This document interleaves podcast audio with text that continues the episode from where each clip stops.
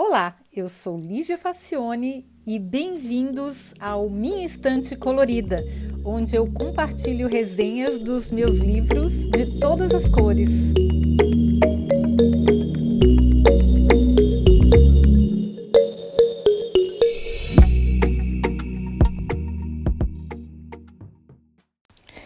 Bom, uma das coisas que mais me encantam no mercado editorial americano é que o volume de publicações é tão escandalosamente astronômico que dá até para um sujeito escrever um livro sobre listras e seu significado ao longo da história.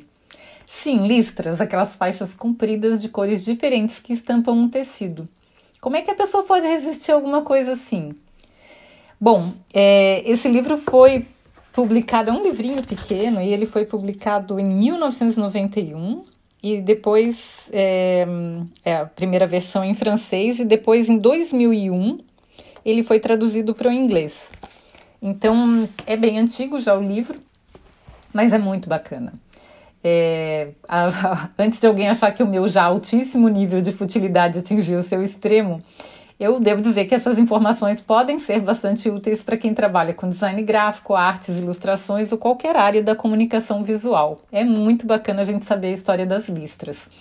O livro se chama The Devil Cloth, A History of Stripes, e é, ou seja, a, a roupa do, do diabo e é a história das listras. E ele foi escrito pelo historiador de arte francês Michel Pastoreau, Pastoreau, eu não sei como é que se pronuncia isso em francês, e ele também estudou a história de várias cores. Ele é um estudioso de estampas e cores e é muito bacana o trabalho dele.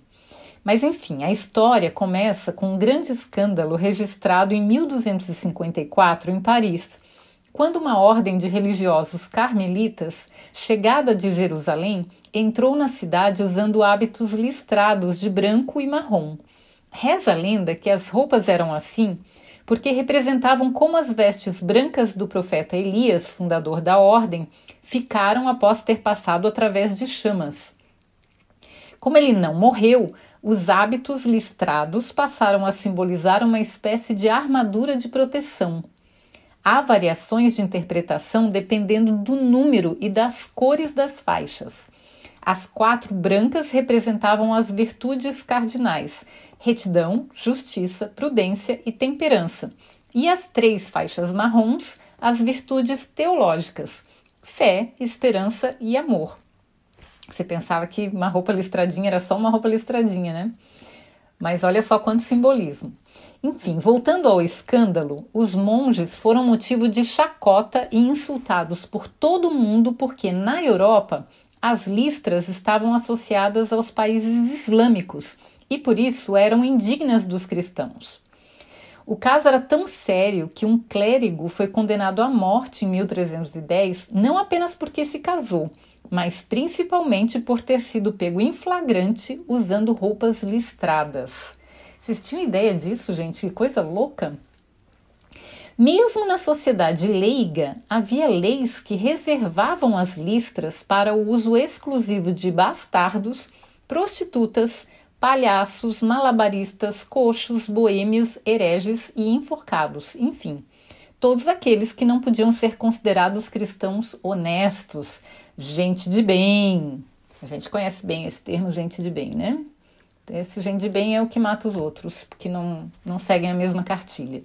Bom, com o tempo chegou-se até a ampliar o uso para identificar ocupações menos nobres, como ferreiros, moleiros, açougueiros e serviçais menos qualificados. Na época, nem Judas escapou de ser representado usando seu modelito bicolor nas obras de arte. São José, inclusive, que nesse tempo carecia de prestígio, porque a mulher dele havia engravidado de outro, né, coitado? A Maria, mesmo que o outro fosse Deus, não era ele o pai, ele não estava com muito prestígio. Então ele aparece com bastante frequência usando o padrão listrado também. A zebra, coitada, era um animal maldito, desnecessário esclarecer por quais motivos, né? Ela já nasceu com as listras. As listras eram associadas ao não puro, ao não liso, ao não reto, aquilo que dividia, que mudava e um cristão honesto não podia admitir esse tipo de variedade ou diversidade. Para a cultura medieval, duas cores confrontando-se no mesmo tecido representavam o mesmo que dez cores, ou seja, transgressão e rebeldia. A popularidade veio com a heráldica, onde os brasões se dividiam em cores e por vezes incluíam áreas flagrantemente listradas. É que na Idade Média quase todo mundo podia ter o seu brasão, não somente os nobres, como a gente às vezes acredita. A única regra era que o desenho fosse inédito. Para se ter uma ideia, 15% da população tinha um escudo para chamar de seu, de maneira que ficou difícil evitar as linhas paralelas, né? Cada tipo de rachura tinha um nome e as variações eram infinitas. Os códigos das listras não apenas representavam etnias, clãs e grupos familiares europeus. As tribos africanas e os povos andinos da América do Sul mostram que a prática era quase universal. Hum, também cabe dizer que, para todos os efeitos, o xadrez era considerado um tipo de superlistra. Pois é, mesmo tão populares, cabe dizer que na Europa as listras continuaram tendo uma conotação negativa sendo mais ou menos pejorativas de acordo com o desenho. Nos brasões, elas invariavelmente indicavam cavaleiros traidores, príncipes usurpadores, plebeus, bastardos, reis pagãos, mercenários e toda sorte da mais fina elite da época. Pois é, como é que alguém coloca isso de propósito no desenho de um brasão, né? É, para mostrar que tem alguém da família que foi traidor, eu não entendi muito bem essa parte, não. Mas enfim. Aos poucos, os significados foram mudando e as listras verticais passaram a ser usadas pela aristocracia. Já as listras horizontais, mais comuns, eram usadas pelos serviçais. As listras viraram moda, caíram em desuso, voltaram, viraram moda de novo, caíram, voltaram, enfim, elas nunca chamaram tanto atenção como nas revoluções, porque elas representam transgressão, lembra? E é a ponto de virarem figurinha fácil em bandeiras. Olha que interessante. Pelo mesmo motivo, tornaram-se as queridinhas de artistas rebeldes. Mesmo assim, as listras más, por assim dizer, nunca desapareceram. Elas, na verdade, caracterizam a coexistência de dois sistemas de valores opostos baseados na mesma estrutura as listras boas e as listras más. As listras boas representam a revolução e, e, e, toda a inovação, e as listras más são aquelas que a gente já tenha lá para trás da história, né? Aquelas pessoas que não eram de bem, que costumavam usar as listras para ser segregadas da sociedade. A etimologia da palavra também revela muita coisa. Em francês, o verbo railler significa fazer listras, mas também remover, apagar, eliminar e excluir.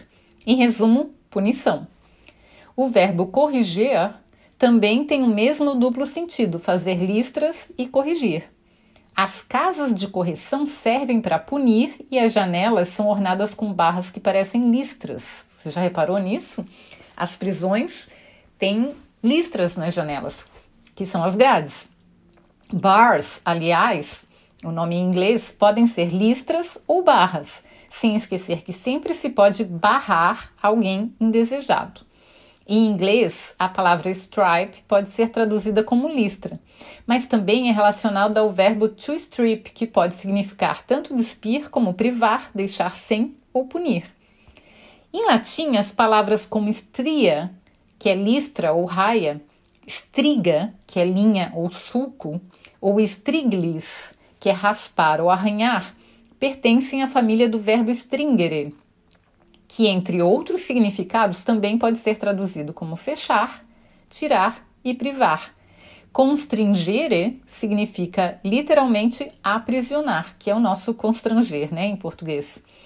Em quase todas as línguas que se pesquise, listras estão sempre associadas à exclusão, ao impedimento e à punição. Olha que interessante.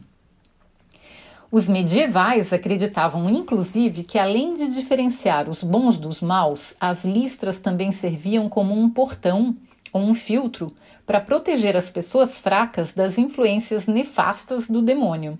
Curioso observar que hoje em dia as listras são usadas predominantemente em pijamas. E em qual situação, se não completamente indefesos na nossa cama e em pesadelos, estamos mais vulneráveis à ação dos espíritos malignos? Quando a gente está dormindo, né?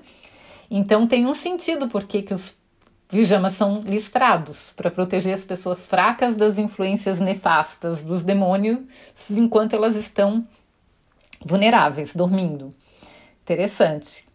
No início da popularização das listras pelos cidadãos comuns, elas eram usadas apenas nas roupas íntimas. Alguém tem um palpite assim por quê? Hum, olha só, porque essas peças tocam as partes sujas do nosso corpo. Sem dizer que as listras eram coloridas por tons pastel, ou seja, cores falhadas, quebradas, mutiladas e desbotadas com o tempo, todos os objetos e roupas relacionados à higiene que precisam de barras de proteção contra o mal, no caso a sujeira, também utilizam estruturas bicolores ou multicolores em tons pastel. Hum. O mundo contemporâneo é muito complexo em termos semióticos e estudar listras é um desafio de respeito. Há realmente muito que analisar. As listras das pastas de dente, a presença constante nas marcas esportivas, os onipresentes códigos de barras, o vai e vem do padrão da moda e muito mais. Eu fiquei prestando muito mais atenção nas listras quando eu acabei de ler o livro, que faz muitos anos, mas realmente agora eu me lembrei mais de prestar atenção nas listras. Muita coisa mudou, mas o imaginário coletivo continua representando apenas os marinheiros de mais baixo calão com uniforme listrado, os presidiários, o malandro carioca e a sua indefectível camiseta bicolor, os gangsters em seus ternos de risca de giz. E você, já se alistou? Gostou de saber da história das listas? Eu achei super interessante. Eu não sei se esse livro tem em português, uh, talvez não, mas pelo menos vocês ficam sabendo da história das listras, né? É, é muito interessante a gente saber a história.